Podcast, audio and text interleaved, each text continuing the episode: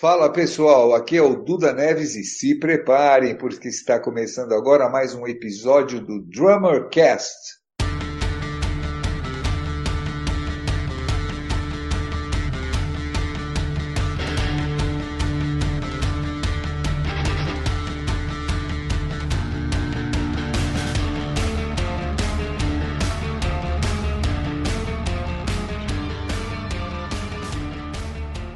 Fala Batera, seja bem-vindo a mais um episódio do Drummercast, o primeiro podcast do Brasil totalmente dedicado a nós bateristas. Eu sou o Felipe Barbosa do Clube do Baterista e hoje nós vamos conversar sobre um assunto um tanto quanto intangível. Nós vamos falar sobre como se expressar através da bateria e como fazer com que o seu som seja um reflexo de quem você é. Para conversar sobre esse assunto, nós estamos recebendo dois convidados muito especiais. Está aqui com a gente mais uma vez o baterista carioca Gustavo Campos. Valeu, galera. Fala, Felipe, tudo bom? E também estamos recebendo o baterista que atualmente acompanha o cantor Fagner, meu querido amigo Robertinho Marçal. Fala, Felipe. Fala, Gustavo. Para mim é uma alegria sem tamanho estar aqui com vocês, sério mesmo.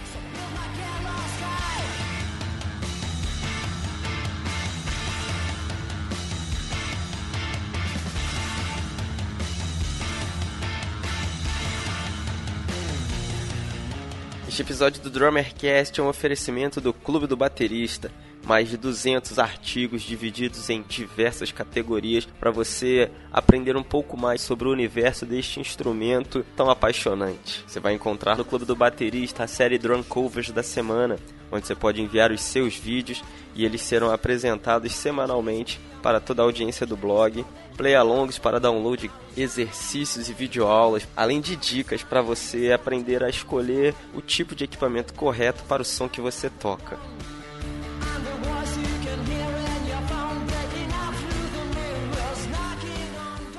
E para ouvir o Drummercast, você pode acessar clubedobaterista.com.br, a categoria Drummercast, onde você vai encontrar toda a relação dos nossos episódios.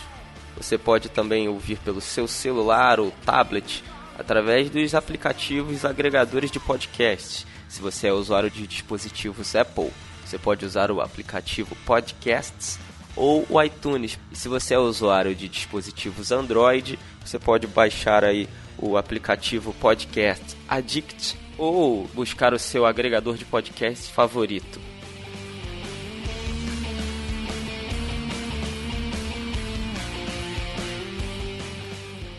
Se você quer nos ajudar a tornar o Drummercast um trabalho ainda melhor e mais relevante para a comunidade de bateristas do Brasil, por favor, clique no link da postagem no Clube do Baterista, onde esse episódio foi publicado, e responda a uma breve pesquisa. Nós precisamos entender como você aí do outro lado ouve o Drummercast, através de que plataformas, que dispositivos e o que você gostaria de ouvir por aqui. Então, por favor, nos ajude a fazer um Drummercast ainda melhor.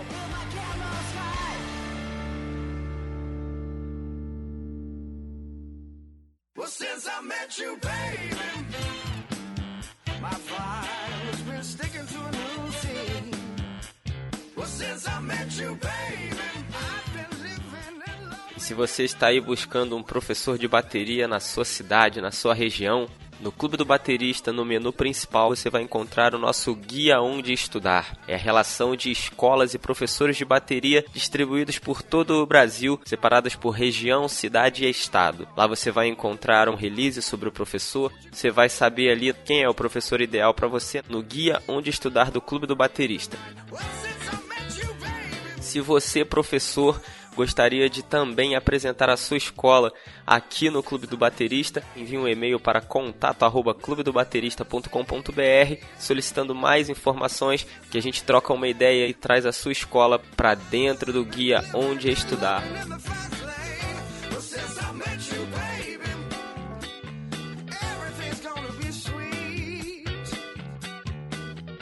Clube do Baterista você também encontra o maior mix de presentes para bateristas do Brasil. São camisetas, bonés, itens de decoração, quadros, acessórios, material didático, CDs e muito mais. Para você, baterista, levar o seu instrumento com você no seu dia a dia. Acesse aí loja.clubedobaterista.com.br e descubra um mundo de presentes para você.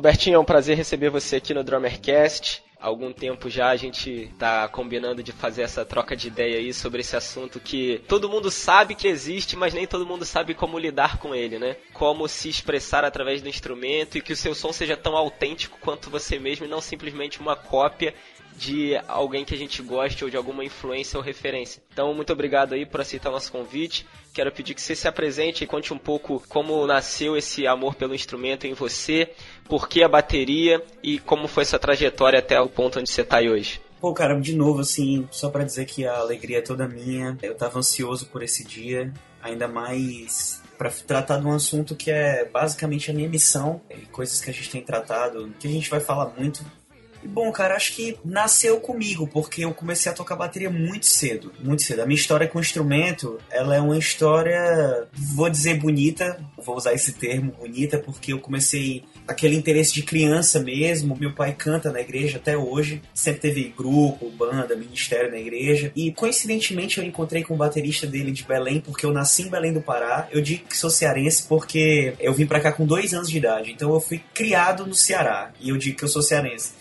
mas eu nasci em Belém e eu encontrei com o baterista da banda do meu pai e, e ele dizendo que ele me colocava no colo quando eu não tinha nenhum ano é, e eu ficava com as baquetas ali, aquela coisa e tal. As memórias mais antigas que eu tenho são, são isso, né? São esse, esse tipo de coisa ali depois do culto, perturbando todo mundo, porque sempre eu tava na bateria tem uma história bem engraçada porque a, a primeira igreja batista lá em Belém, que foi que meus pais fizeram parte, ela é em frente à Praça da República. É, eu não sei como é que tá hoje, mas na época era um lugar que quando eu começava a ficar à noite ficava meio tenso, sabe? E uma vez eu sumi. E meus pais ficaram desesperados, velho, desesperados, e aquela coisa, e corre atrás o Robertinho pequeno, e a igreja toda atrás, e quando foram me encontrar, eu tava lá na bateria. eu era muito pequeno, ninguém me viu, né, cara? Ninguém me viu, e eu tava lá, né? É, dei aquela fugida pra tocar, né?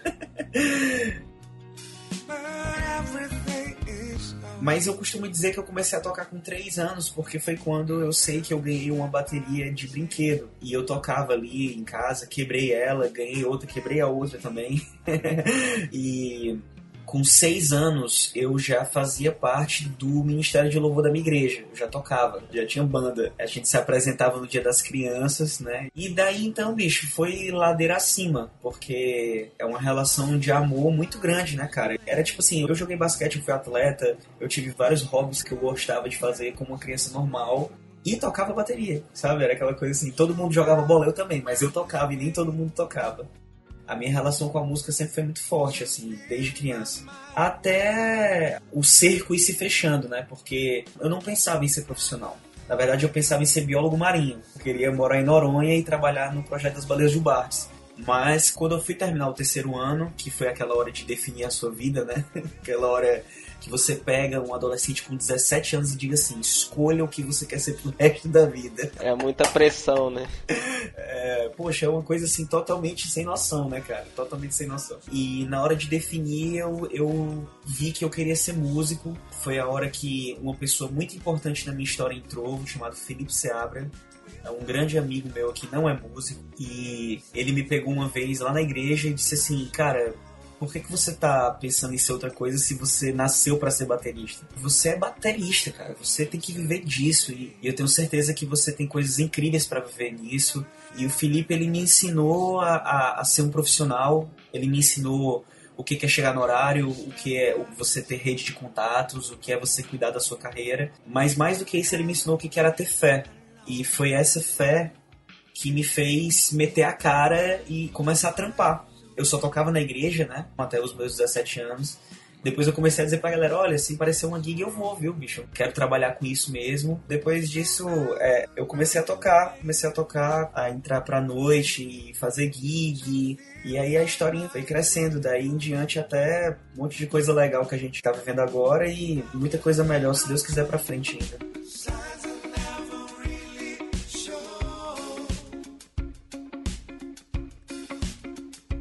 Como todo brasileiro, mas assim, plus, como todo cearense, né? O Fagner é o herói, né, cara? Assim, todo brasileiro pelo menos deveria ser, né? E todo cearense também, porque nem todo mundo, infelizmente, acaba valorizando. Mas Eu ouvi muito Fagner quando era criança, cara. Aquele disco dele ao vivo no Dragão do Mar, que é um disco assim maravilhoso para mim. Renato Massa na batera, né? E meu sonho era tocar com Fagner. Como eu sempre me projetei morando fora, é, quando eu conheci o Felipe, a gente fez uma projeção a curto, médio e longo prazo. Dentro dessa projeção, o longo prazo era tudo que eu queria fazer até eu ir embora de Fortaleza. E na minha cabeça, naquela época com 17 anos, o teto para mim era o Fagner. Entendeu? Então, assim, eu quero fazer tudo aqui até chegar nele. Depois que eu chegar nele, é a hora de eu projetar a minha ida para fora. E isso a gente tinha escrito, cara. Foi uma experiência incrível, assim, quando isso aconteceu.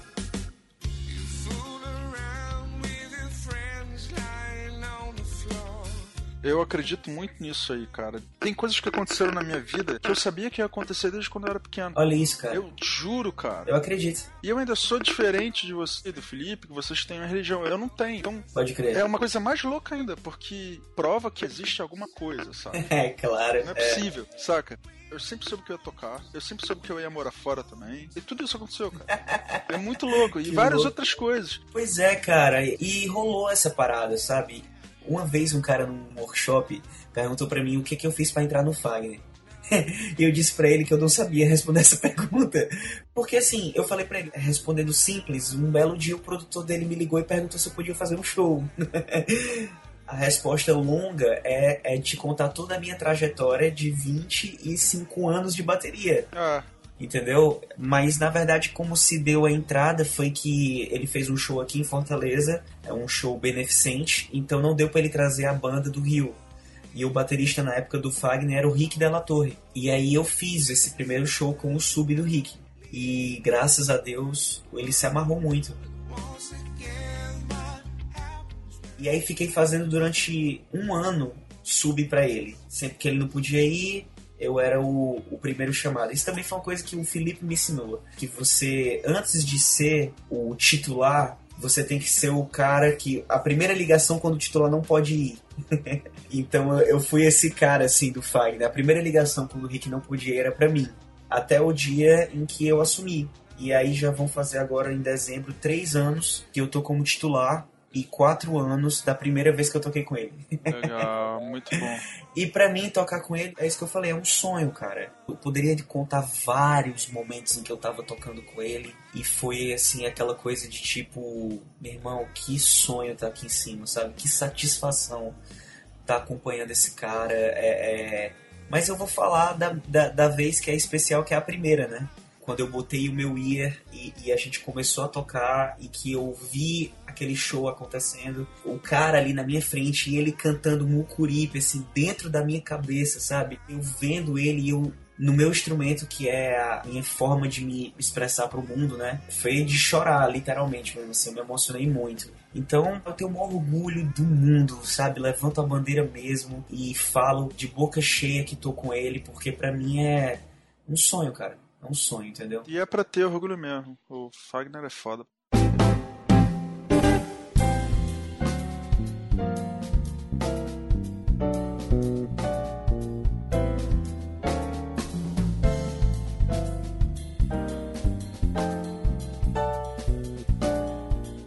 Cara novo, cara. Como é ser responsável por uma função tão importante como a de tocar bateria? Porque Uhum. o Fagner, fora tudo, o cara carrega um estilo por trás. Cara. Ele carrega o Ceará junto com ele, o Brasil, o É isso aí. Nordeste. Como é do ponto de vista de ser tão novo e ter uma função tão importante? Pô, que pergunta massa. E eu acho que tem tudo a ver com o tema que a gente está conversando hoje. É, eu vou começar respondendo a tua pergunta pela primeira vez que eu toquei com ele. Quando eu recebi o convite de tocar com ele, foi aquela emoção, aquela coisa, aquela expectativa. E uma das coisas que eu fiz, porque como eu falei, isso era um sonho de vida, então eu me preparei a vida toda pra esse momento, entendeu?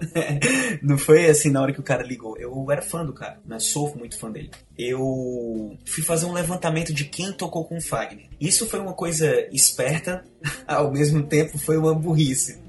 Porque quando eu fui fazer o levantamento de quem tocou com ele, ó, Renato Massa, Jurim Moreira, Carlos Bala, aí daqui do Ceará, Denilson Lopes, que é um grande batera daqui, Ricardo Pontes também, Luizinho Duarte, três nomes muito fortes aqui de Fortaleza, grandes, grandes, grandes mesmo. Então, bicho, só tocou com ele os nossos heróis, velho. E Eu. Entendeu? E quando eu toquei com o Fagner, eu tinha 23 anos. Eles me mandaram dois áudios dos shows mais recentes que ele andava fazendo e falaram assim: ó, escuta isso aí que vai ser mais ou menos isso aí. E eu disse assim: e quando é o ensaio? Não, não, não tem ensaio não. Na passagem só a gente vai passar alguma coisa e é show. E aí o que que eu fiz? Eu. Primeiro tremeu, né? Ai, meu Deus do céu, É, os primeiro, cabelos. primeiro eu precisei passar uma ressuscitação, né? Porque eu tinha morrido, né? Depois disso. E aí eu apaguei tudo que tinha no pendrive do meu carro, que era, sei lá, 5 mil músicas, e botei só esses dois áudios desse show. E durante os 25 dias que era até o show, eu só ouvi esses shows. Eu ouvi tanto que se o baixista tivesse faltado, eu tinha feito o show no baixo. Eu, eu sabia tudo de todo mundo, não só da bateria. Eu sabia tudo de todo mundo. E aí, pô, a gente foi passar o som. Um dia antes a gente passou o som pra dar uma passada com ele. A gente foi montou e eu tava lá aquela coisa passando com o Chris, que é o diretor musical, o guitarrista, o Vini, que é o tecladista, que é meu irmão, meu parceiro. E aí o Fagner chegou. E uma coisa que eu me trabalhei lá foi o seguinte: eu não vou fazer nada de diferente do que eu já não faço todos os dias. Que é o quê? Tocar bateria. Tem o peso de ser um artista, tem o peso de um show, tem o peso de uma história de 40 anos de carreira, tem o peso de um legado de bateristas que são meus heróis? Tem. Mas na hora de tocar, é a hora de tocar. E nada que aconteça lá vai denegrir quem eu sou, que é muito mais importante do que o que eu toco. Porque mais do que ser um bom músico, nós queremos ser boas pessoas. E acredito eu que ser boa gente é ser bom músico. Porque a gente toca o que a gente é. Frase de um grande amigo meu, Thiago Almeida, daqui de Fortaleza. Tocamos o que somos.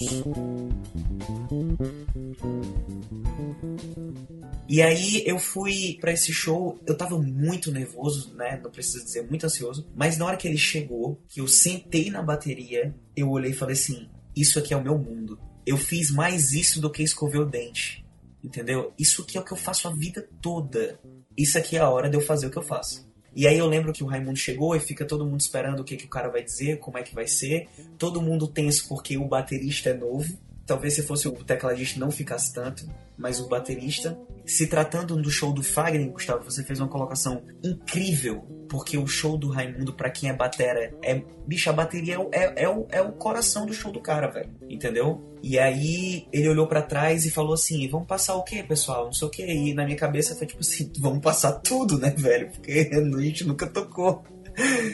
E ele olhou pra trás e falou assim: vamos passar o vaqueiro que é A Morte do Vaqueiro, que é uma música do Luiz Gonzaga que a gente toca. Tem até uma drum can dessa música no, no YouTube.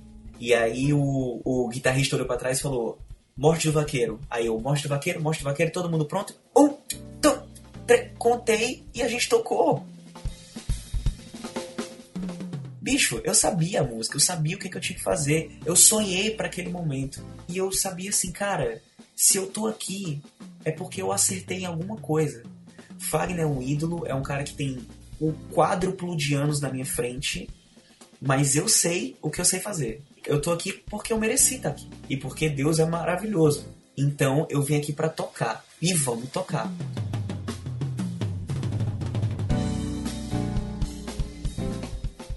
Depois, quando eu já tava na banda, o guitarrista, que é o diretor musical dele, toca com ele há muitos anos, me falou assim: Você ganhou o cantor naquela contagem. Porque sabe o que, que acontecia com a maioria, com a maioria dos caras que iam tocar? Era assim, ó. Mostra o vaqueiro? Ué, é, como é que é?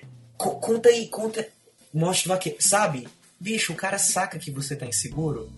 Entendeu? Não rola, bicho. Você vai ser engolido pelo tamanho que o cara é. Você vai ser engolido por 30, 40 mil pessoas ouvindo e cantando a música do cara. Entendeu? Existe quase que um modus operandi dessa galera grande, de todo mundo que é sério no meio musical, eles põem as pessoas enroubadas de propósito.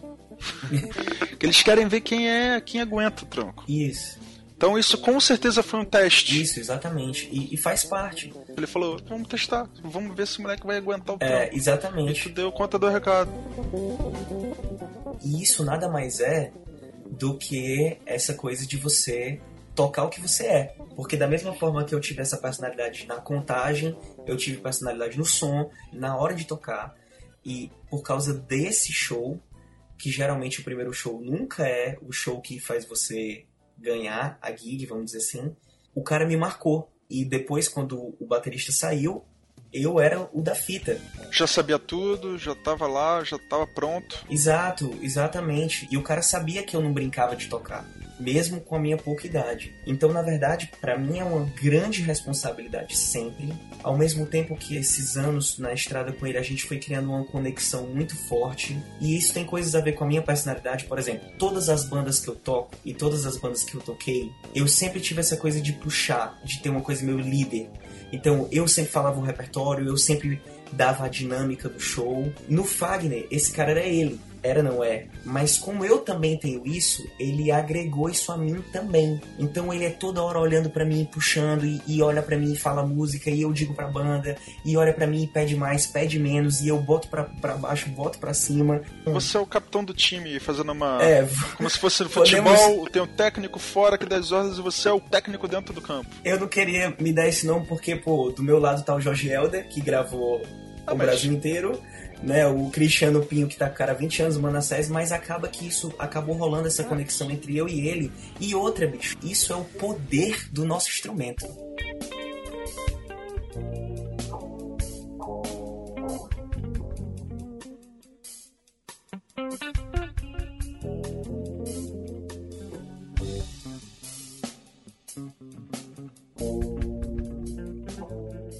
Quem vive na estrada sabe que você vive muito com os caras, né, cara? Pô, você viaja e divide quarto e almoça junto e passa perrengue junto, né? Os caras viram tua família, né, cara? Na estrada. Então, graças a Deus lá, nós somos bem amigos, bem próximos. A gente adora estar junto e a gente adora tocar junto. Mesmo com as diferenças ou com pessoas que você se identifica menos ou mais. Porque a música tem um poder também que ela transcende essa língua aqui. Mesmo que eu não me identifique tanto com você ou que a gente não goste das mesmas coisas, na hora que a gente toca, a gente tá falando a mesma língua. Entendeu? As personalidades vão, vão se aflorar, um é mais tímido, outro é mais assim, um gosta ter uma risada mais alta e outro tem uma risada mais discreta, mas a gente tá falando a mesma língua. Então na hora que a gente toca junto, bicho, rola uma rola uma magia mesmo, entendeu? Essa, essa mágica e acontece. Eu acho que é por isso que a gente ouve histórias de bandas que os caras não se falavam e quando estavam no palco parecia que eram melhores amigos. Porque quando a gente tá no palco, todo mundo ali tem um objetivo em comum, que é o quê? Tocar as pessoas, cara. Inclusive, é por causa da falta desse objetivo que as coisas têm desandado. Desandado em que sentido? Cara, musicalmente falando, mercadologicamente falando e consequentemente na vida. Reflexo. Ah. É um reflexo total. Tem até uma frase de um cara que fala que a arte é uma mentira contando uma verdade, né? É por causa dessa falta de objetivo que, que as coisas estão, na minha opinião, tão turvas, né? Porque qual é o nosso objetivo como músico, como artista? Cara, é tocar as pessoas, velho. É fazer o cara ir ver o teu show e sair de lá, bichos, diferente, cara. É, é o cara ouvir a letra do que tu escreve e isso fazer ele se sentir melhor. É você ir num show e fazer aquela pessoa sair de lá, bicho, querendo mudar a vida dela, querendo mudar a vida das pessoas. A música faz isso, velho. A música faz isso. Não é à toa que o rock and roll fez parte de todas as movimentações importantes desde que ele nasceu. Desde que ele nasceu, todas as transformações culturais importantes da história, o rock foi a trilha sonora. Uhum. Jimi Hendrix que o diga, e muitos outros. Então, na hora que a gente está ali no palco, nós todos temos um objetivo. Qual é? A gente tem que emocionar e tocar essas pessoas que estão aqui hoje. Elas não podem sair do jeito que elas entraram. Então, a gente está na mesma sintonia, cara. Então, mesmo que, que estejamos cansados ou, ou sei lá o que, na hora de tocar, velho, a música tem que transcender as pessoas e tem que sublimar as pessoas e tem que tocar o coração delas. Assim como toca o nosso, né?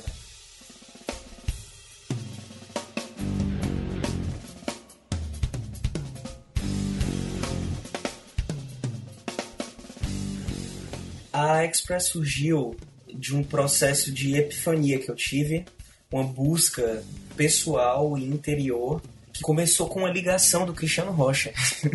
O Cris uma vez me ligou.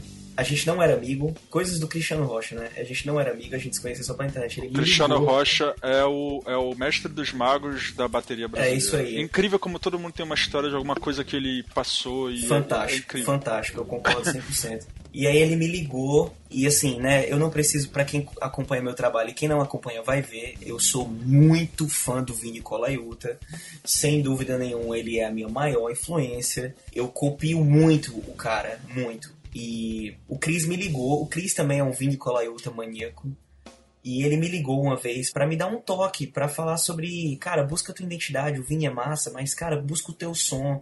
E aquilo reverberou muito forte na minha cabeça. E algum tempo depois, eu não sei exatamente quanto, acho que um ano depois, ou alguns. Não, acho que não chegou a ser um ano depois, tive a oportunidade pro Drum Fantasy Camp, que é um camp de bateristas que acontece nos Estados Unidos, em Chicago. E lá você eu tive aula com o Dave Weckl, Jojo Matt, Benny Grab e Steve Smith. E Acabou o podcast. é aquela coisa, zerei a vida, né, cara? Cara, tipo, tipo assim, zerei a vida total, né? Todo mundo de uma vez, cara. E aí, nesse camp de cinco dias, eu tive um, um choque de realidade, assim. E, e engraçado, porque quando eu fui pro camp, eu já era baterista do Fagner, eu já tinha umas coisas acontecendo e, e umas coisas bacanas, e a galera conhecendo mais o meu trampo no sudeste, no sul do país. Mas eu tava sentindo, bicho, que tinha alguma coisa estranha, sabe? E quando eu fui pro camp, eu percebi o que era essa coisa estranha. E eu vou falar de coisas aqui que eu falo muito na Masterclass, é, não é spoiler, é porque é, é coisa que a gente tem que ouvir várias vezes durante a vida toda. E quando eu fui pro camp, bicho, eu, eu tive um choque que eu precisava muito encontrar minha identidade, cara. Que na verdade eu tava perdido, porque eu tava muito preocupado com a minha técnica. E apesar de ter sido um cara que fui autodidata na maior parte da minha vida, eu sempre fui muito estudioso, muito curioso. E isso teve um lado muito bom porque refinou muito a minha técnica. Mas em compensação, vamos dizer que isso me levou pro lado negro da força, porque a técnica, para mim, e isso é uma definição que eu dou na Express, ela é uma ponte pro que eu sinto pro instrumento. Eu tava na, no Daily Day, você falou isso. Fantástico. Eu lembro disso. Exatamente. A técnica é uma ponte do que eu sinto pro instrumento. É a ponte pro que eu quero expressar. Apenas isso! Nada mais. Gente, por favor, nada mais. A técnica não vai fazer você emocionar as pessoas. A técnica não vai mudar o mundo. Ela apenas vai facilitar o, o que está no seu coração, na sua mente, pro instrumento. E aí sim a mágica acontece. E eu percebi isso lá, cara, vendo aqueles grandes caras que são super técnicos. São caras que a gente endeusa a técnica. E eu vi esses caras preocupadíssimos com a forma como a música estava sendo tratada, com como os bateristas estão tratando a música, como os bateristas estão se portando. É, isso não é uma coisa só do Brasil. Os nossos heróis brasileiros falam sobre isso, mas isso é uma coisa mundial. Isso é uma tendência mundial. É, é, e os caras falando, galera, muita nota, não tá rolando. E, e, pô, você tá falando de caras como Steve Smith, foi bateria do Journey, né? O cara que fez música, muita música, e fez muita música e continua fazendo. O Echo, que não precisa dizer, gravou todo mundo, Ticoria. É, é, Jojo Mac tem um trabalho fenomenal. E o Benny Grab, bicho, que, que da nova geração foi o cara que tem mais levantado essa bandeira do seja você mesmo, seja você mesmo, seja você mesmo. Porque essa é a história dele. O cara vem de, um, de uma cidade chamada Eichstätten, ninguém nem sabe o que, que é isso. Não tem De nenhum comer, músico na família. de beber. Pois é, ninguém- ele não tem nenhum músico na família, entendeu? O cara não tem histórico de músico nenhum. Nem, na, nem o tataravô dele tem histórico. E hoje, sem dúvida nenhuma, é um dos maiores bateras que a gente conhece em termos mundiais. E o que me chocou, que é uma escadinha que eu desenho na, na Express, é assim: você tem momentos na vida que você cresce muito rápido. Você pula umas escadinhas muito rápido. Outras você já sobe umas com mais dificuldade, depois volta de novo e tal. Você imagina essa escadinha, você é um bonequinho, você subindo. E eu me senti chegando em um, em um momento nessa escada onde tinha um muro onde eu não conseguia subir mais. Eu não consegui escalar essa parte, entendeu? E, e eu viajei pro camp de cara para esse muro na minha escada e um ponto de interrogação, porque eu não sabia o que, que era. Eu achava que era técnica, mas a técnica não estava me fazendo pular esse muro. Eu achava que era porque eu não acompanhava um grande artista, mas eu já estava com um. Eu achava que é porque eu precisava de endosses legais, mas eu já tinha endosse. Então eu não sabia, bicho, qual era o caminho. E lá no camp eu percebi que essa esse pulo que eu precisava dar, ela tinha a ver com a minha identidade. Ela tinha a ver com quem eu era e o que eu queria fazer quanto baterista. E aí foi a hora que eu vi que eu tava perdido. E aí eu voltei do camp completamente alucinado e a consequência desse momento da minha vida foi ir pra terapia. é, eu fui pro psicólogo. E até o, o, o Douglas Las Casas fica tirando comigo. Pô, você só fala de psicólogo, era chato. Que, É. mas, mas não é verdade, é a minha história. Eu precisei ir pra terapia para poder organizar minha cabeça. Porque assim, partindo do princípio do que eu já falei, que tocamos o que somos, se eu precisava encontrar minha identidade, eu tô falando como pessoa, não é como baterista. Como baterista é uma consequência. Entende? Ou seja, encontrar a sua própria voz no instrumento tem muito mais a ver de encontrar a sua própria voz como ser e, por consequência, sua própria voz como instrumentista. Eu não tinha uma identidade bem definida, eu não, eu não enxergava as coisas pelos meus próprios olhos, não era só como batera, era como gente Sim. entendeu? Eu tava confuso de, de diversas maneiras, não era como instrumentista, era como pessoa, consequentemente como instrumentista. E aí eu fui pra terapia, e na terapia eu fui começar a tratar as minhas coisas, e a minha identidade, e quem eu era, e como eu me porto, como eu falo. Porque quando a gente fala, é quando a gente se identifica como ser humano, é como a nossa identidade nasce. Tipo, tal coisa quem fala é fulano. Vixe, você falou que nem fulano. Uhum. Ou seja, quando a gente se comunica, a gente cria a nossa própria identidade. Então, na terapia, eu fui descobrindo essas coisas. E aí, uma coisa mágica aconteceu. Eu tenho um hábito de filmar tudo que eu faço. Pra mim, é a maior aula que tem. É você se ver e se ouvir. E, consequentemente, eu filmo tudo que eu faço no Fagner. Bicho, as filmagens antes do camp e as filmagens pós-camp, parece, pa- assim, é grotesca a diferença entendeu? E isso tem total a ver com essa minha submersão em quem eu sou. E aí, bicho, isso faz você se confrontar, entendeu? Porque a gente, quanto ser humano, a gente tem muito defeito. Nós somos humanos e a gente tem muita coisa feia e fedida. Quanto artista, então, a gente lida muito com coisas como vaidade, orgulho, e quando você vai se confrontar, quando você vai se conhecer, você tem que lidar com essas coisas. E você tem que ser honesto de admitir que você sim é um cara vaidoso. E quando a gente tá tocando, bicho, isso vem muito à tona. Como, por exemplo, essa é a hora de eu mostrar a minha super técnica que eu aprendi no DVD do fulano de tal. Olha o meu mullet. Ou olha o que eu faço com esse dedo. Ou olha o que eu faço assim. Olha essa minha virada. Olha, olha esse prato novo, velho. Ah! Entendeu? E enquanto o artista, no meu caso, tá lá cantando é, é, Um dia vestido de saudade. E Neguinho tá tendo um momento sabe, surreal. E você tá preocupado se Neguinho tá te percebendo mais do que o cara que tá ali na frente, mais do que o objetivo maior que é você emocionar as pessoas. Imagina como é que alguém toca, como é que a gente fez isso. Eu toquei muito, cara, ansioso pra saber se eu ia ser aceito ou não.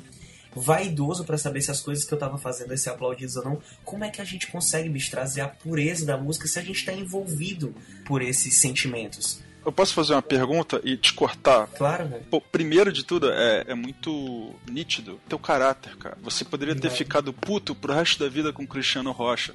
Mas não, você assimilou aquilo que ele falou como uma coisa positiva. que- Até porque o Cristiano é um cara que ele quer de verdade que as coisas vão pra frente. Então você poderia ter ficado puto da vida que o cara. Esse cara tá me ligando, falando isso, isso, isso. Você pegou aquilo e isso mudou sua vida. Aí eu queria te perguntar, o quanto você acha que foi o teu mindset que mudou em comparação à técnica depois desse camp que você participou? O quanto você acha que a tua cabeça que mudou em relação à técnica? Totalmente, é exatamente isso que eu tava falando. O que mudou não foi a minha técnica. E eu até eu falo isso porque as pessoas falam pra mim assim: ah, pô, Robertinho, né? Pô, a galera tá falando muito, pô, o cara tá não sei aonde, pô, o cara tá, tá na boca da galera, não sei o que, galera. Pô, mas também, né? O cara estudou com o Steve Smith, né? Pô, o cara foi pro camp, né? E bicho, isso é a maior inverdade, para não dizer uma mentira, né? Que isso pode acontecer porque o que mudou a minha vida. E olha que eu tive coisas técnicas muito legais. Eu tive na aula com o Steve Smith, tive um momento lá com ele sensacional, sabe? Dele ajeitar uma postura na minha mão e dele, pô, claro, isso, isso engrandece. Mas sem dúvida nenhuma, O que mudou na minha vida foi a cabeça. O que mudou a minha vida foi a forma de enxergar as coisas. Foi a lente que eu usava. Tem até no trailerzinho da Express que tem no YouTube, tem uma hora que eu escrevo no quadro perfeição e eu corto a palavra perfeição e escrevo a palavra clareza. E isso foi uma coisa que mudou a minha vida. O que que eu buscava? Ser perfeito, entendeu? Eu era aquele cara que se eu tocasse um repertório de 20 músicas e na 17 música, em um compasso, a baqueta pegasse no aro, eu passava a noite puto e o resto tivesse sido perfeito, entendeu? Eu era esse cara, velho. Eu era esse cara de que buscava literalmente a perfeição. E o que que isso me trouxe? Frustração, ansiedade, vaidade, todos aqueles sentimentos que eu tava falando antes, que geriam o meu sentimento na hora que eu tava tocando. Bicho, quando eu penso nisso, eu falo, meu irmão, eu passei uma época da minha vida muito maluco, muito perdido. Cadê? Onde é que tá?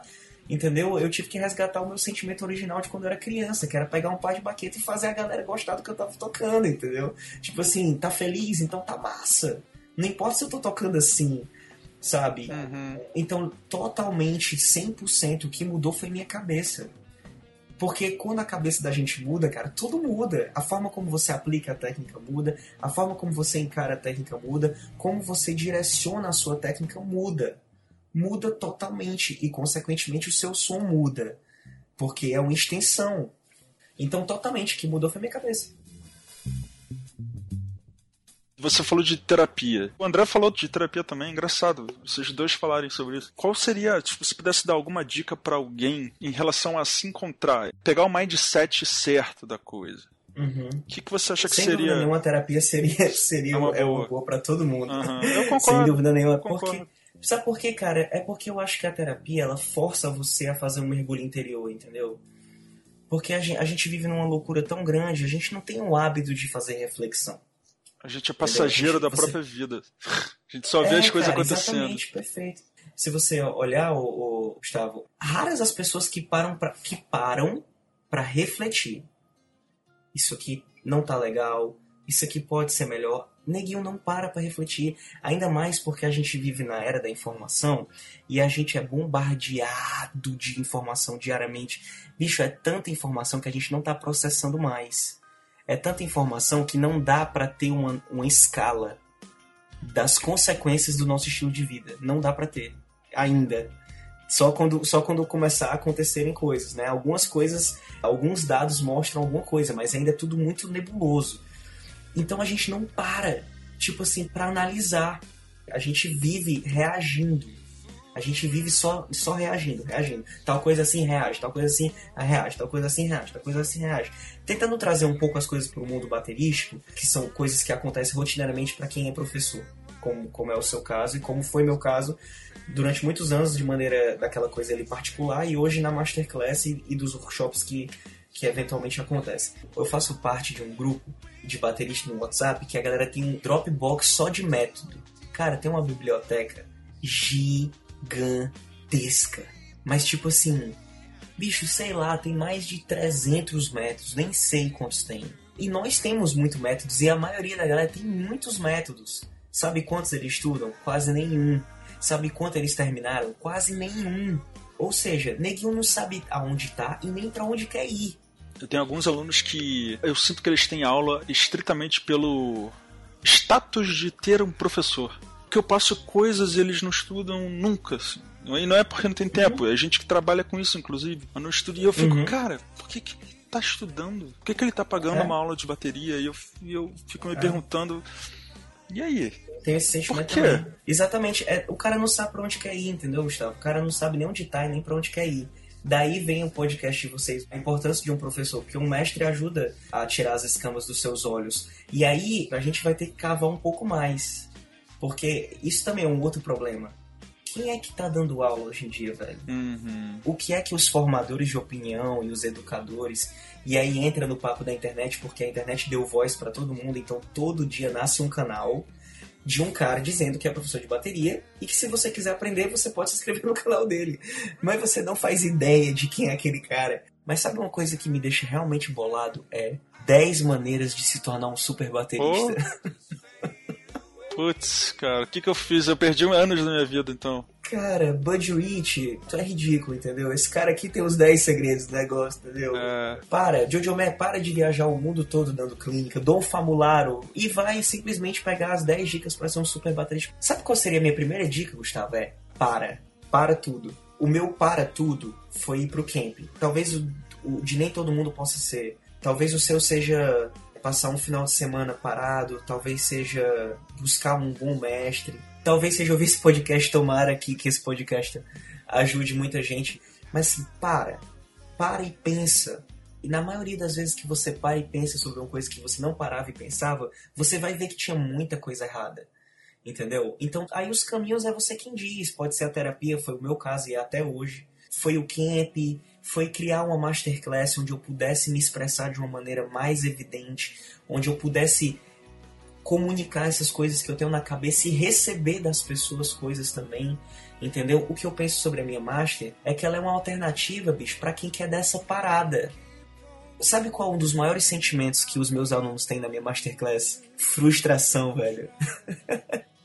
As pessoas me falam quando elas ficam frustradas na minha masterclass porque elas me têm como um cara muito técnico. Elas me veem como um cara que tem uma técnica muito apurada e aplica bem as técnicas e eles querem isso. E chega na minha masterclass de 4 horas de duração, eu acho que não tem 40 minutos que eu falo sobre técnica. E o resto da masterclass inteira é batendo nessas teclas. Exercitando essas coisas. E eles falam, cara, meu primeiro sentimento é de frustração, porque eu achei que eu fosse dar o pulo do gato, tecnicamente falando. você pode copiar o leak de alguém, mas você pegar uma dica de como achar sua própria maneira de se interpretar é muito mais valioso. É muito mais e dá muito mais trabalho, entendeu, Gustavo? Dá muito Então, mais assim, trabalho. Neguinho não quer. Neguinho não quer. All that we've been through now I now I see. Então a minha dica é, tipo, para um pouco e pensa no que que você tá fazendo, sabe? E aonde você quer ir, e onde a tua música tá chegando. Porque eu acho que é uma questão de, de visão, mas eu não acredito que se você parar pra pensar um pouco, você não vai concluir que o objetivo final é a música, e o objetivo final é tocar as pessoas, e o objetivo final é você fazer parte de uma movimentação cultural. Particularmente os meus heróis fizeram isso e é isso que eu quero pra mim. Então a minha dica é, bicho, para um pouco pra pensar, entendeu? Dá uma desintoxicada de YouTube, sabe? De videoaula. Pega o disco dos Beatles e vai ouvir, sabe? Pega, pega o The Wall do Roger Waters e vai ver, vai ouvir. Pega o, o, o disco Ego do Tony Williams e vai ouvir, sabe? Vai ouvir, vai ouvir o que você gosta. Pode não ser nada disso. Pode ser qualquer coisa que toque você e vai ouvir um exemplo que eu sempre dou, é que um dos meus sonhos era tocar com a Whitney Houston, né? Infelizmente isso não vai poder acontecer porque ela já faleceu. E que eu ficava imaginando se tivesse sido eu o cara que tivesse gravado a música do Guarda-Costa, onde tem aquela pausa e o quem gravou foi o Rick Lawson e ele faz só assim, ó. Boom! And a- Cara, se fosse eu. Saca? E o cara vai só com um surdo assim, bicho. E é uma das coisas mais mágicas que eu já ouvi na minha vida toda. Outra coisa mágica. I can feel it in the air. Sabe, é disso que eu tô falando. Bicho, qualquer pessoa faz. Mas, mas existe uma mágica no Phil Collins ali, sabe? Da forma como ele toca e como ele se expressa. E o objetivo daquilo que é tocar as pessoas, que tá muito além da técnica. Tudo isso, cara, é fruto de reflexão.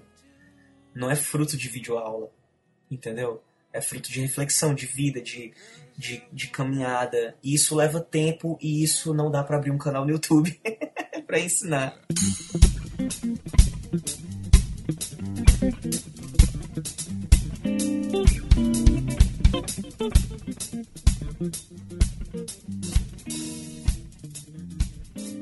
Eu queria saber como foi a transição do momento que você deu esse clique, porque eu imagino que essa transição deve ser muito difícil. Eu acredito que tem alguém também, alguém que vai ouvir que vai ter essa mesma questão, cara, mas como eu faço isso, sabe? Porque eu acredito que essa transição, artisticamente falando, é muito difícil porque, beleza, eu quero achar minha própria voz. Se minha voz for totalmente o contrário do que é o popular, eu vou ficar ali por um bom tempo batendo na, na parede, saca? É, e aí, ignora isso e faz sua própria voz? Ou tenta achar sua própria voz, mas também tenta ser maleável? Na verdade, essa transição, como ela se deu, eu vou dizer que ela foi se dando. Como eu falei, a ligação do Chris, tipo, cara, procura a tua identidade, procura a tua própria voz. Aí você fica, mas o que é a minha própria voz? E tal. Aí no camp, né, a aula que o Jojo Mad deu, que ele falou muito sobre isso e tal, de você ser você mesmo, de você é, acreditar na sua intuição. Benny Grab falou muito disso também. É a forma como eu gosto de me expressar e procurar minha própria voz. E é assim que eu me comunico. Eu gosto desse som, eu gosto dessa parada. E eu acredito nisso. E é dessa maneira que eu vou me expressar e tal. E esses encontros que você vai tendo com você mesmo. Por exemplo, eu sou um cara que falo muito. Consequentemente, quando eu tô tocando, eu falo muito também. eu sou um cara que tem o TDAH, que é transtorno de déficit de atenção e hiperatividade. Então eu não consigo ficar parado. Então na hora que eu tô tocando, eu sou hiperativo também. Eu preciso tratar. Por exemplo, eu falo muito, mas eu preciso saber que numa conversa a três existe a minha hora de falar, a sua hora de falar, a hora dele de falar. Consequentemente, na hora que eu for tocar, eu também sei que existe a minha hora de falar, a hora dele falar, a hora dele falar. Então, na verdade, você vai aprendendo a se portar como um ser humano, de novo, e você aprendendo a se portar como um ser humano, você vai se portar como um bom músico. Se você sabe que você não é maior do que ninguém, se você sabe que você fala, mas você escuta também, se você sabe que na conversa, na hora que tem alguém falando, é só hora de ficar calado, entendeu? É a hora de você dar base para a pessoa estar tá falando. Na hora de tocar, isso vai acontecer também. Então, é, isso são coisas que você vai aprendendo, você vai lidando, você vai melhorando. Então, hoje, mesmo falando muito, eu tenho menos eventos de que eu falei mais do que eu devia do que antes. Consequentemente, na hora que eu tô tocando, eu, na hora que eu vou me assistir, eu percebo, ó, há tempos atrás eu teria feito muito mais coisa aqui. Só que agora a minha preocupação é outra. Mas isso foi uma reflexão que eu fiz do meu jeito de ser. Tem um, um grande baixista aqui em Fortaleza, o Miquel dos Santos, que também já tocou no Fagner. E é assim um sensei, é um mestre para mim também. Um cara chegou para ele e falou assim: Miquel, por que, que as frases, que as viradas do Robertinho são tão altas? Ele tá tocando baixinho aqui, massa, mas na hora que ele vai fazer um comentário, por que que sai tão alto? Aí o Miquel falou assim pra ele, tu já ouviu a risada do Robertinho? E eu tenho uma risada muito escandalosa, velho. Eu tenho, assim, aquela risada que a minha esposa fica com vergonha de mim, entendeu? Tipo, no cinema, eu faço quem tá comigo passar vergonha mesmo, porque eu tenho uma risada muito escandalosa. Aí ele falou assim, já, e é muito alta. Aí ele disse, então, né? Risada é um comentário, cara. Na hora que eu ia comentar as coisas, saía tudo muito alto, porque eu sou muito intenso, entendeu? Então na hora que eu vou rir, bicho, eu, eu vou extravasar. E eu cometi esses equívocos tocando. E aí entra nessa parte dessa tua pergunta, que é assim: então rir mais baixo quer dizer que eu sou menos eu? Não Quer dizer que eu sou uma pessoa madura o suficiente para saber que existe a hora de rir alto, e isso sou eu, e que na hora de rir baixo, eu não deixo de ser eu. Porque ser humano também é ter equilíbrio, é viver em comunidade. E ninguém sendo somente você a ferro e fogo vai conseguir muita coisa. Então, tipo, eu lembro que a minha esposa falava para mim: Ah, você faz piada demais. Aí eu ia pra terapia e falava: Ah, minha esposa tá, tá podando quem eu sou. Entendeu? E isso não é verdade, bicho. Na verdade, ela tá me ajudando a ser uma pessoa melhor. Saber a hora de fazer a piada é ótimo. E eu não sou menos eu se eu fizer menos piada. Ou seja, eu não sou menos eu se na hora que eu tô tocando eu fizer um comentário que não era para eu fazer. Eu estou sendo maduro o suficiente de saber que naquela hora esse comentário não cabe. E eu continuo sendo eu. Entende? Uhum, completamente. Então, assim, essa reflexão, ela é, ela é, ela tem que ter princípio. E esse princípio é: eu sou eu, mas eu tenho que ser um eu melhor a cada dia. E tenho que pensar no outro. A evolução do eu. Exatamente, a evolução do eu. Perfeito, perfeito, é isso aí. E educação também, né? No amplo sentido da coisa. Saber se comportar em diferentes situações. Né? Você não pode claro. chegar no enterro gargalhando. Mesmo que isso seja você, não é o certo, seria extremamente rude. Né? Exatamente. Né? Ah, mas eu sou eu, eu tô achando engraçado. É. mas não tá legal, é. entendeu? Mas não tá legal. E isso é um desafio, é você ser você, nesses âmbitos todos. Tipo, o, o meu maior ídolo, né, mais uma vez, né, pra quem não ouviu, o Vini Colaiuta, é, ele é um cara muito versátil, todo mundo fala sobre isso. E eu faço diversos trabalhos aqui.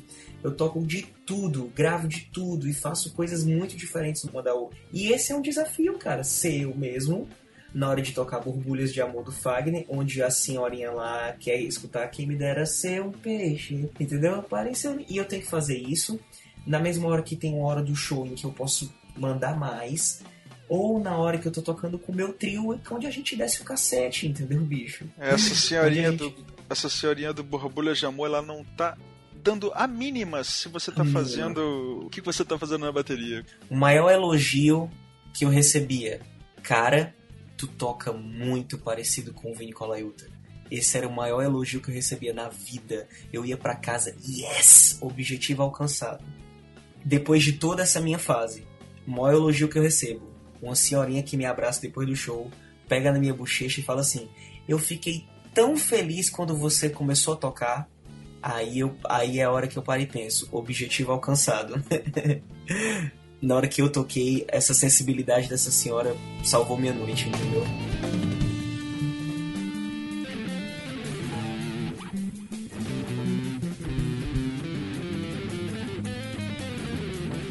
Essa parada que você comentou sobre fazer trabalhos diferentes e se expressar como você mesmo em trabalhos diferentes. Não é se expressar de formas diferentes, é só saber como você se comportar em situações diferentes. É como a gente falou aqui. Se eu tô tocando na igreja, naqueles worships que são super simples, não é a hora de eu sair fritando. E mais se eu tô tocando num show de rock com a minha banda e com os meus amigos, a, a pegada é diferente, a vibe é diferente, a mandada é diferente. Então é saber se comportar nos diferentes lugares e nos diferentes momentos. E isso aí é um lance de maturidade também, né? De saber que não é a hora de você sair crescendo a qualquer hora, né? Até mesmo num mesmo show com um repertório Exatamente. variado, né? Principalmente gente que toca barzinho, o cara que toca baile, então, que vai tocar tantas coisas tão diferentes num período curto de tempo e saber como você se comportar em cada situação ali, cada música, cada coisa que a música pedir, né? Exatamente. E aí vem uma outra questão. Envelhecer não é uma escolha. Todo mundo vai envelhecer e todo mundo vai morrer. Amadurecer é uma escolha. Você escolhe ou não amadurecer.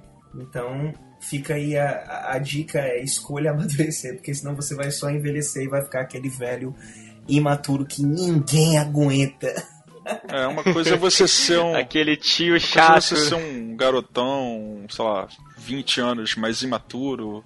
É ruim também, mas, né? Pô, você tem Mas é 20 pertinente, anos. né, cara? É, você tem 20 anos, agora você tem 40 anos e, cara, parece que tem 18. Exatamente. Por isso, então, assim, envelhecer todo mundo vai, amadurecer só quem escolhe. Verdade.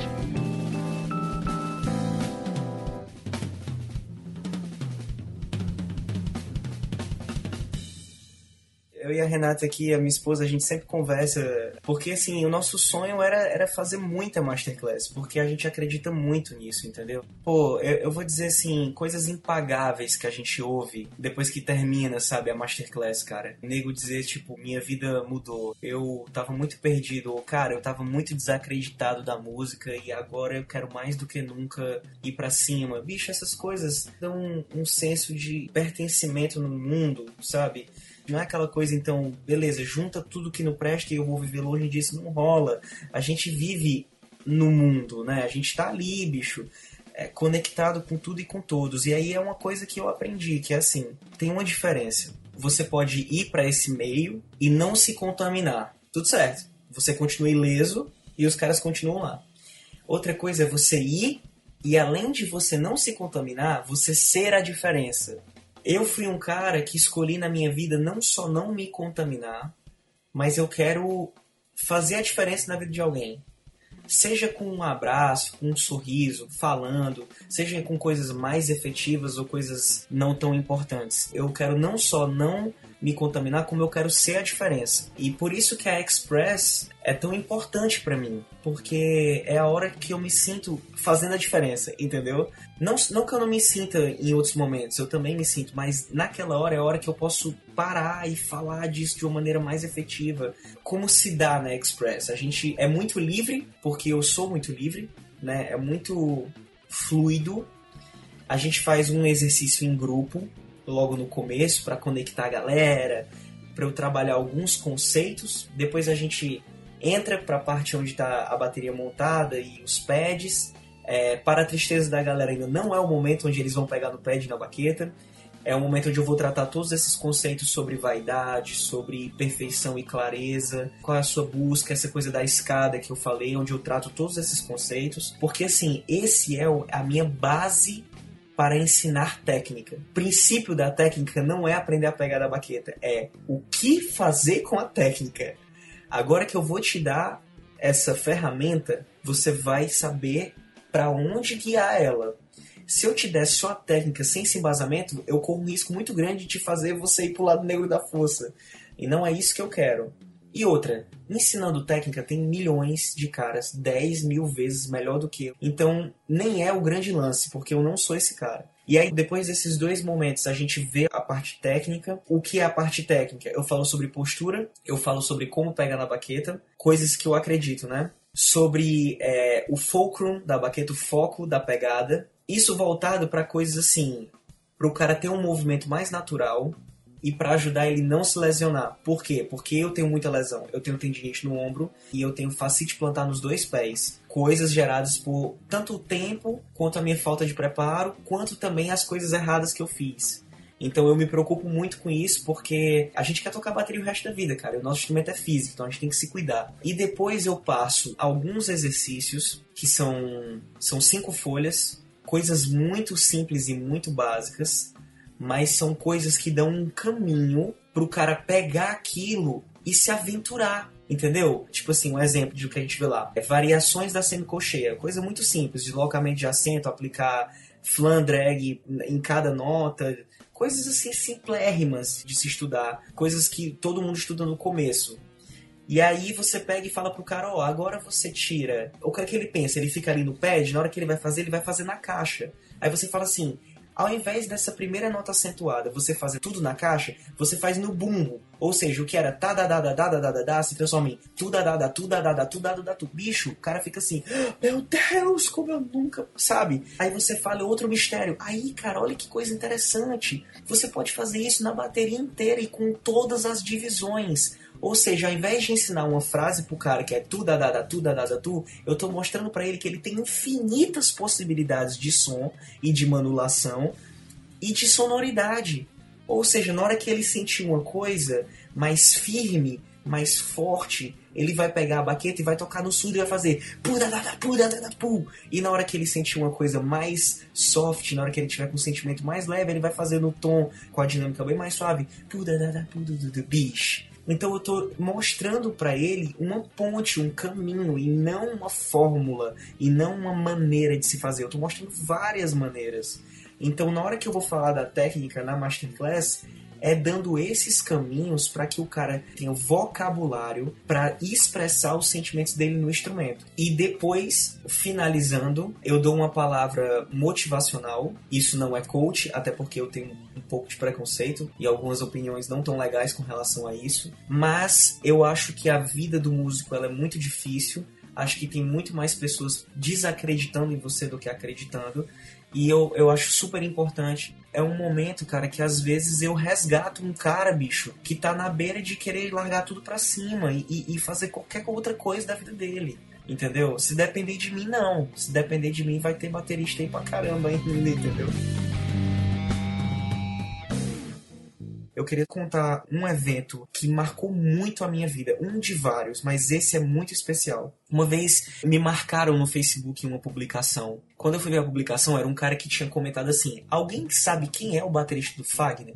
E aí alguém foi lá e falou, é o Robertinho Massal, é o Robertinho Massal, foram me marcando, né? Eu fiquei meio assustado, assim, botei, sou eu, né? E aí o cara me mandou um inbox e ele falou assim: Oi amigo, desculpa, tá? É porque realmente não sabia quem era e eu queria muito saber quem era o baterista do Fagner. Aí eu falei: Pô, cara, sou eu aqui, que legal, mas por quê? Olha a história. Ele disse assim: Eu tenho um amigo que é baterista, ele é o baterista da minha banda, eu sou o cantor e ele é o baterista da minha banda. E a mãe dele não apoiava ele. Ele tinha zero apoio em casa e era muito difícil. E ele gosta de muito de tocar, velho, mas ele não tinha muito apoio. Até que a mãe dele foi no show do Fagner. Bicho, eu me arrepio, cara. E fico muito emocionado, meu Deus do céu Se eu chorava, galera, é de verdade. Ele, ele disse que a mãe dele foi no show do Fagner e me viu tocando.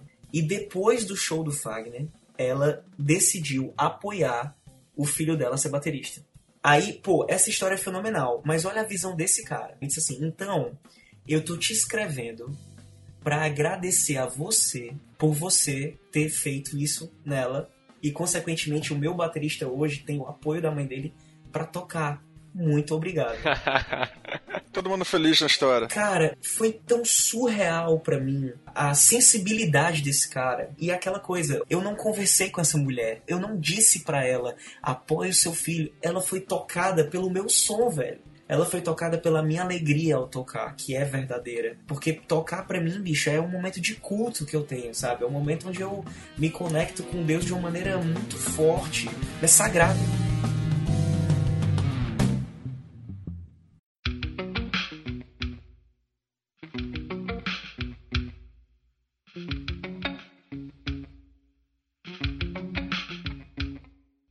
Imagina se você fosse o tipo de pessoa que é aquela que não, não responde no Facebook. Um, você não ia ficar sabendo nunca dessa história. Você não ia ter uma baita história legal pra contar sobre isso. Dois, talvez o cara que foi falar contigo ia retornar pro batera dele falando, pô, cara, o cara não me respondeu, é um mal babaca, sabe? É. Talvez botasse tudo a perder, sabe? É muito do teu caráter. É engraçado você falar sobre o Express Yourself, que você contando histórias dá pra ver o quanto de você mesmo você põe no negócio. É engraçado que você tá contando uma coisa, mas é, se você não tivesse essa ideia, provavelmente eu ia te sugerir, cara, por que, que você não faz um... Porque, tipo. é, é tipo.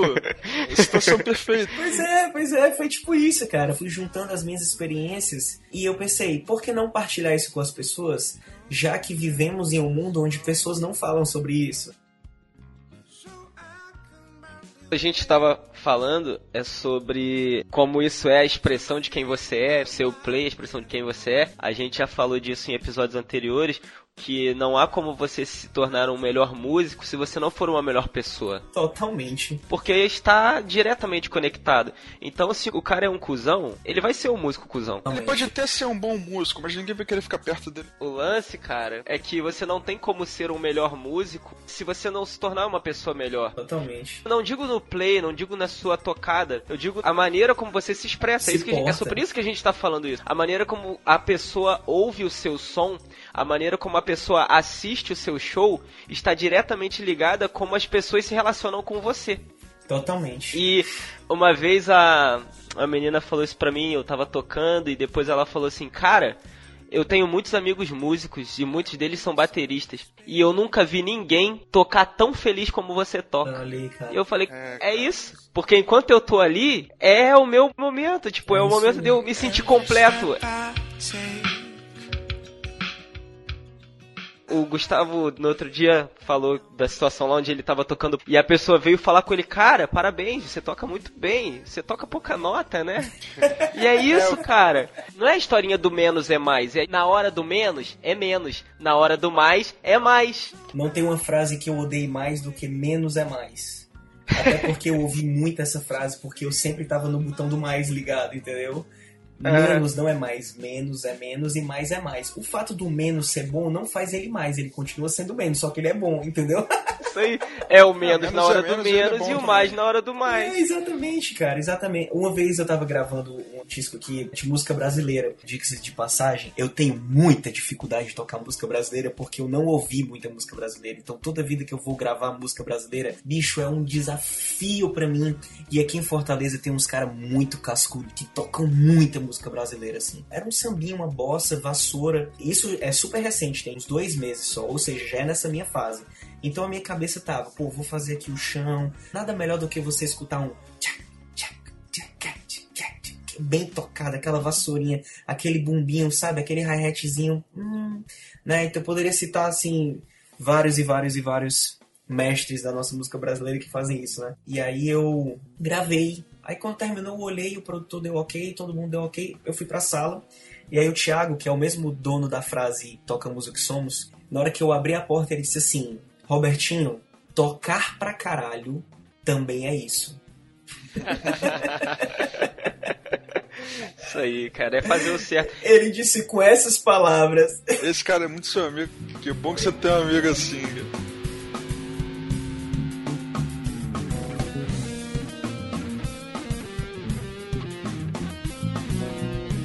Hoje eu assisti um vídeo e ele dizia que o cara lá, ele não ensinava ao filho dele o que era errado, dizendo: "Meu filho, isso aqui é errado. Meu filho, isso aqui outro é errado". Ele ensinava o filho dele ensinando: "Meu filho, isso aqui é certo". Nossa. Isso aqui também é certo. Então, quando aquela criança se deparava com a situação inversa, ele pensava: Isso aí está errado, porque o meu pai me ensinou que o contrário disso é que é certo. Então, é, ao invés da gente ficar batendo nos caras que estão fazendo errado, vamos fazer o certo, vamos falar o certo, vamos ensinar o certo, vamos compartilhar o certo. E o bem, por si só, ele se separa do mal, né? Então, o certo já se separa do errado aí mesmo.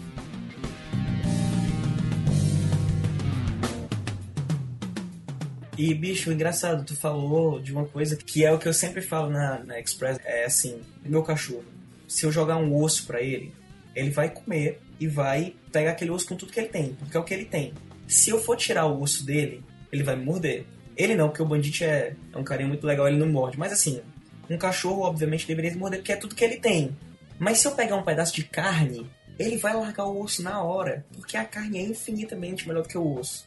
Então essa historinha é só pra reforçar o que o Felipe tá falando, né? A gente não, não faz o cachorro comer a carne tirando o osso da boca, a gente faz só mostrando a carne. E quando você mostra a carne, um cachorro larga o osso pra ficar com a carne. Avalie o ser humano. Pelo menos assim a gente quer acreditar até o final. Então a gente vai continuar mostrando a picanha, É cara. isso aí. E neguinho que quiser largar o osso, tem picanha pra ele.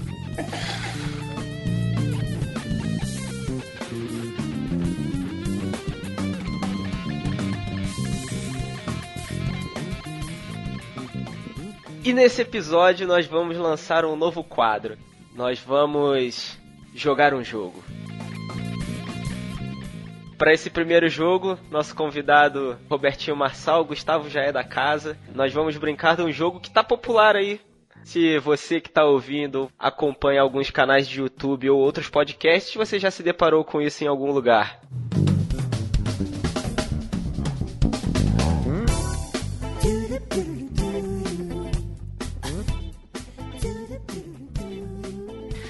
Robertinho Marçal, o que você prefere?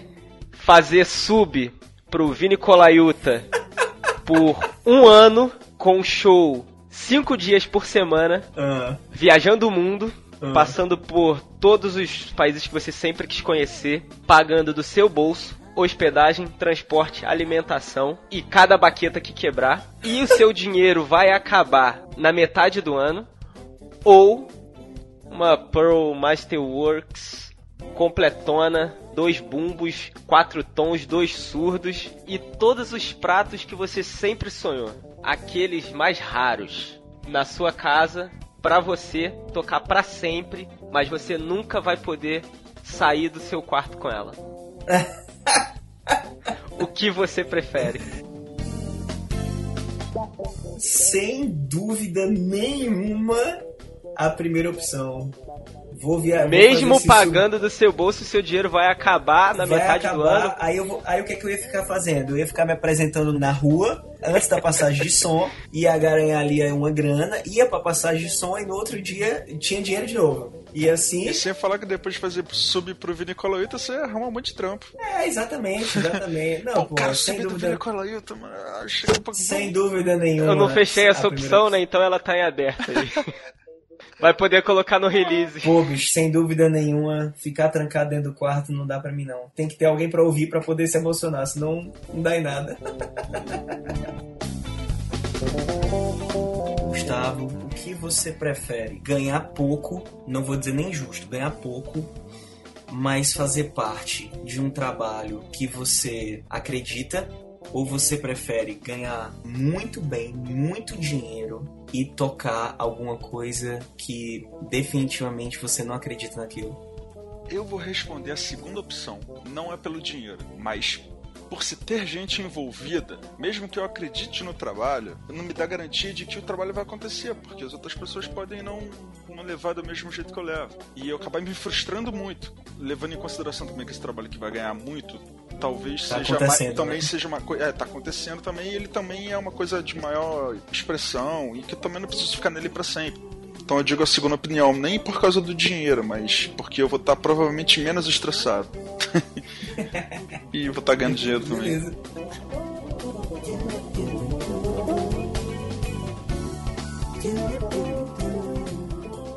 Agora eu tenho que fazer uma pra quem? Pra Pode você. ser pra mim, pra fechar o ciclo. Você prefere. Deixa eu botar alguma coisa com o clube do baterista envolvido. Pô, tinha que ferrar tudo. Porque é o amor, né? Felipe, o clube do baterista tá no. do jeito que você sempre sonhou.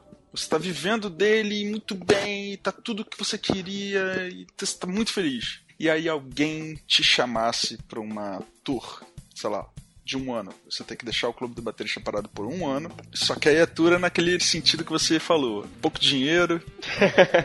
Ia ser aquela tour Mas é tocando com um cara que ele gostava? Pelo não, menos, não né, necessariamente, faz essa não, não, aí, né? não, não. O cara não é um cara que tu gostava, mas também não é um cara que tu odiava. Uma coisa que ia ser legal de tu fazer, que tu queria fazer. Dá que pro. É.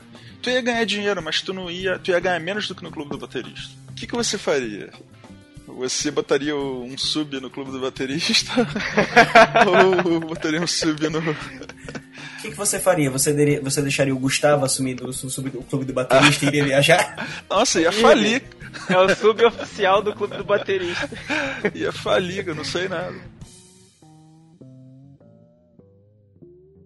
Ai, cara, eu tendo a opção de pausar o clube do baterista e no que tange as minhas ações, né? O que já acontece vai continuar fluindo. Não, vai se tu continuar pausasse, acontecendo. se tu pausasse ninguém ia enviar os pedidos, ia, tipo, ia ferrar, sacou? Ia dar uma Uh, Se eu tivesse a opção de colocar alguém pra fazer as funções que eu faço aqui, eu definitivamente iria, contanto que fosse algo que não me fizesse mal fazer, um trabalho que eu não me sentiria mal fazendo. Se eu tivesse o mínimo de apego a ele, eu faria. E a questão da grana não precisava ser muita, só o fato de eu poder adquirir novas experiências e, e me alimentar de novas fontes, eu acho que quando eu voltasse pra cá, eu ia poder somar. trazer uma, uma carga de experiência para o clube do baterista que antes não existiria. sim, Então a grana eu acho que não é 100%, não, não é a maior parte dessa fatia. Mas havendo a oportunidade de deixar alguém tocando essas tarefas aqui, show. Se eu tivesse que definitivamente pausar o site, colocar uma página de estamos fora do ar temporariamente, mas voltaremos em breve, eu ainda acho que faria, mas não faria no supetão de hoje pra amanhã. Eu teria que organizar algumas coisas para que as pessoas que acostumaram a consumir esse conteúdo, que isso já faz parte do dia a dia delas, não se sintam abandonadas, tipo, cagou pra mim e foi embora. Mas eu faria isso. Até porque hoje em dia Massa. você provavelmente já conseguia manter o site mesmo viajando. É isso que eu ia cara. falar. É, É hoje- eu É, falar. se eu não, se eu tivesse essa opção, eu já Starbucks. estaria. Mas é no É, nosso, eu no nosso mundo opção, eu aqui, no mundo da maldade, que é o que a gente tá agora.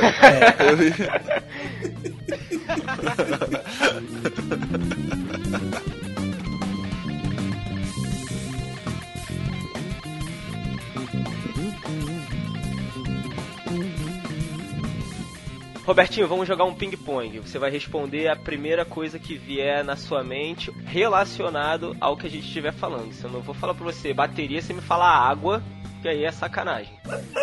Vamos lá. Beleza, vamos lá. Palco, Comunicação. bateria, Pô, era pra eu ter guardado comunicação pra bateria, mas bateria pra mim é expressão. ponta de nylon, Não rola, velho. jazz, Escola. tom de 8, Não sei pra que que inventaram. clique, Um amigo, um amigo. piano, Gostaria muito de saber tocar. família, A base. bolinha de gude, Uso pra passar nos pés quando eu tô com dor. bateria sem tapete, Um pesadelo. pele leitosa. Depende do caso. Pô, a primeira pessoa que eu ouço que pensa em pele leitosa. Eu ia falar, não, eu sou vegano.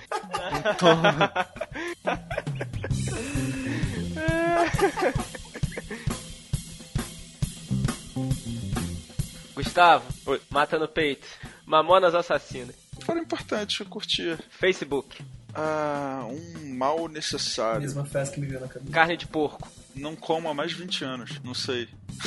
Tom de 8. Eu não uso. Eu, eu não uso nem tom, eu uso surdo. várias vezes. Só, só surdo, Bumicaixa e Prate. Brasil. Cara, um lugar especial, porém complicado. Perfeita definição. Dois bumbos.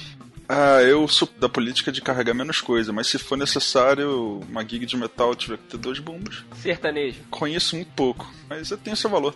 Pagode. Cara, também tem seu valor. Não é a minha, mas tem seu valor, sim. Praia. Relaxamento. Robertinho Marçal. É um cara que me impressionou positivamente, cara. Obrigado.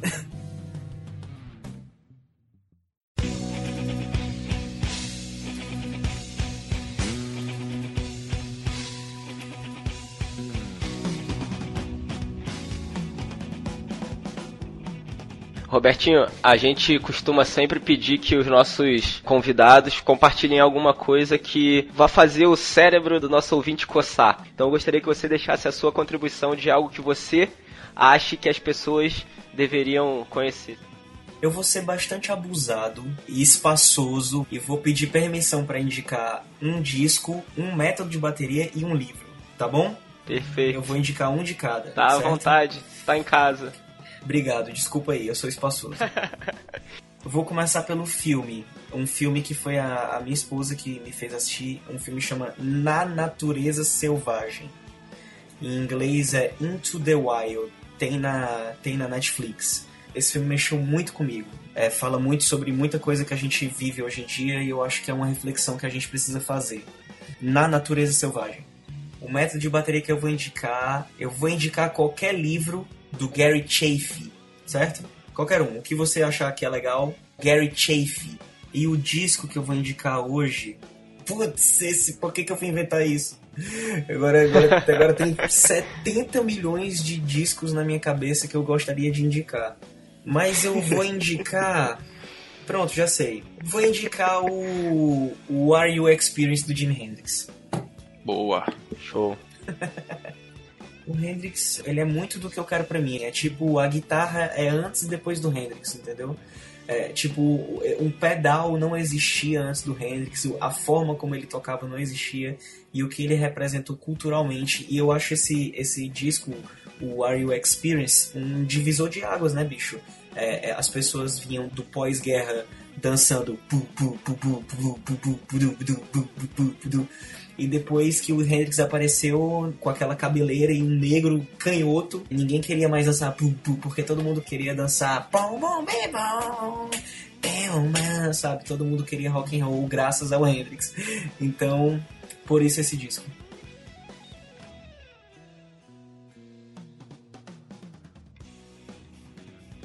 A minha, primeiro procurem o baterista Mike Clark, um cara que ele não é tão conhecido, mas ele tocou nas bandas muito importantes. Tocou Kirby Hancock, inclusive. Mike Clark.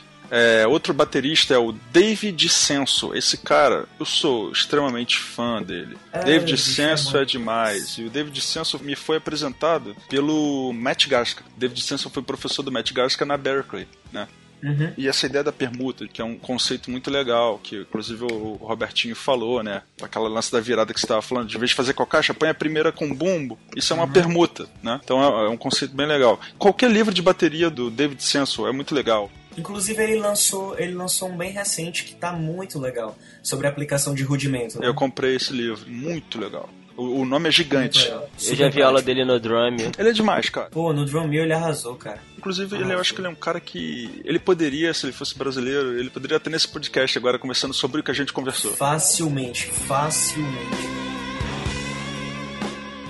Todas essas informações, o trailer do Express Yourself, esses links e essas coisas todas que nós falamos vão estar na descrição.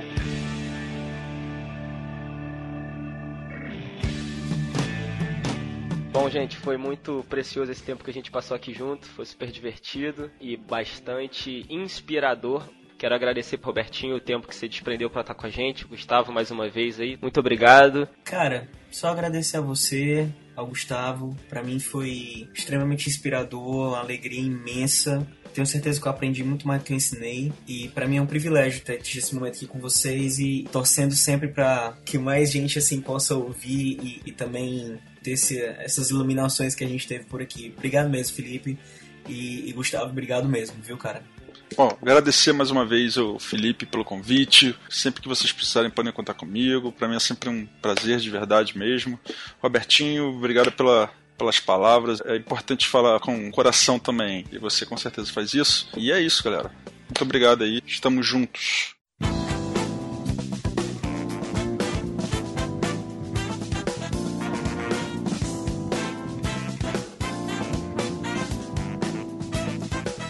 Bom, muito obrigado a você que acompanhou esse episódio do Drummercast até o final. É um grande prazer para nós que estamos aqui desse lado da conversa saber que tem alguém aí do outro lado interessado no que a gente está falando e em tudo que a gente tem compartilhado nesses episódios. Se você gostou desse conteúdo, se você acha que ele foi importante para você e que ele também pode ser importante para um amigo seu, não deixe de compartilhar. Vamos passar esse conteúdo que pode nos tornar pessoas melhores e vamos juntos tornar o Drummercast um trabalho cada vez mais relevante para toda a comunidade de bateristas do Brasil. Muito obrigado obrigado por acompanhar a gente até aqui. Nós nos falamos novamente em breve. Tchau. Valeu. Tchau, tchau. Valeu, galera.